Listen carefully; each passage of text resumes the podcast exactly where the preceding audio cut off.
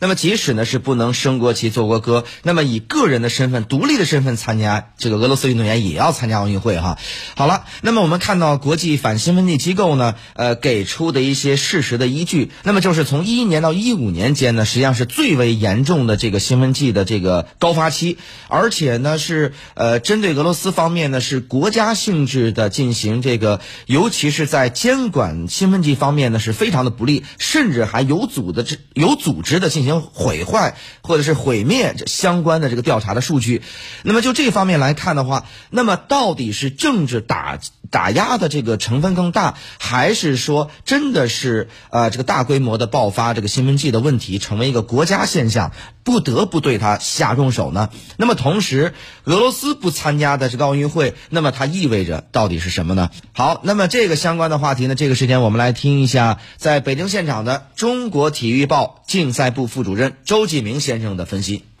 我想这个处罚吧。这个决定，呃，俄罗斯还有呃二十几天的时间来上诉，呃，这暂时还不是最后的结果，呃，是不是过于严厉呢？呃，因为俄罗斯的这种大规模的兴奋剂的行为啊，是有一个很长的时间了，呃，这次国际奥委会呢也是痛下决心吧。现在俄罗斯的这呃这次这个问题牵扯到什么呢？就是大规模的呃国家兴奋剂行为，它和就是以往发生的呃个别运动员的那种事件还是有本质上的不同的。比如说呃，我们知道一九啊八八年汉城奥运会著名的呃本约翰逊的事件，对吧？呃，那就是很多就是大部分情况下。大多数人认为他是一个呃个人的行为，或者说他的教练，或者说和他有呃牵连的那种就是兴奋剂的呃操纵者吧。但是俄罗斯这一次呢，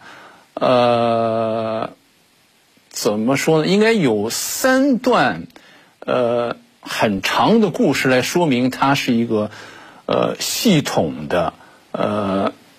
牵扯到就是呃国家行为的呃一种就是大规模的这种这种事件，这和就是呃以往发生的呃个别的一种嗯现象还是有很大的不同的。包括呃中国运动员孙杨可能就是前一段也在为呃就是嗯自己的清白哎有这么有这么。一个世界还是还是有很大的不同的。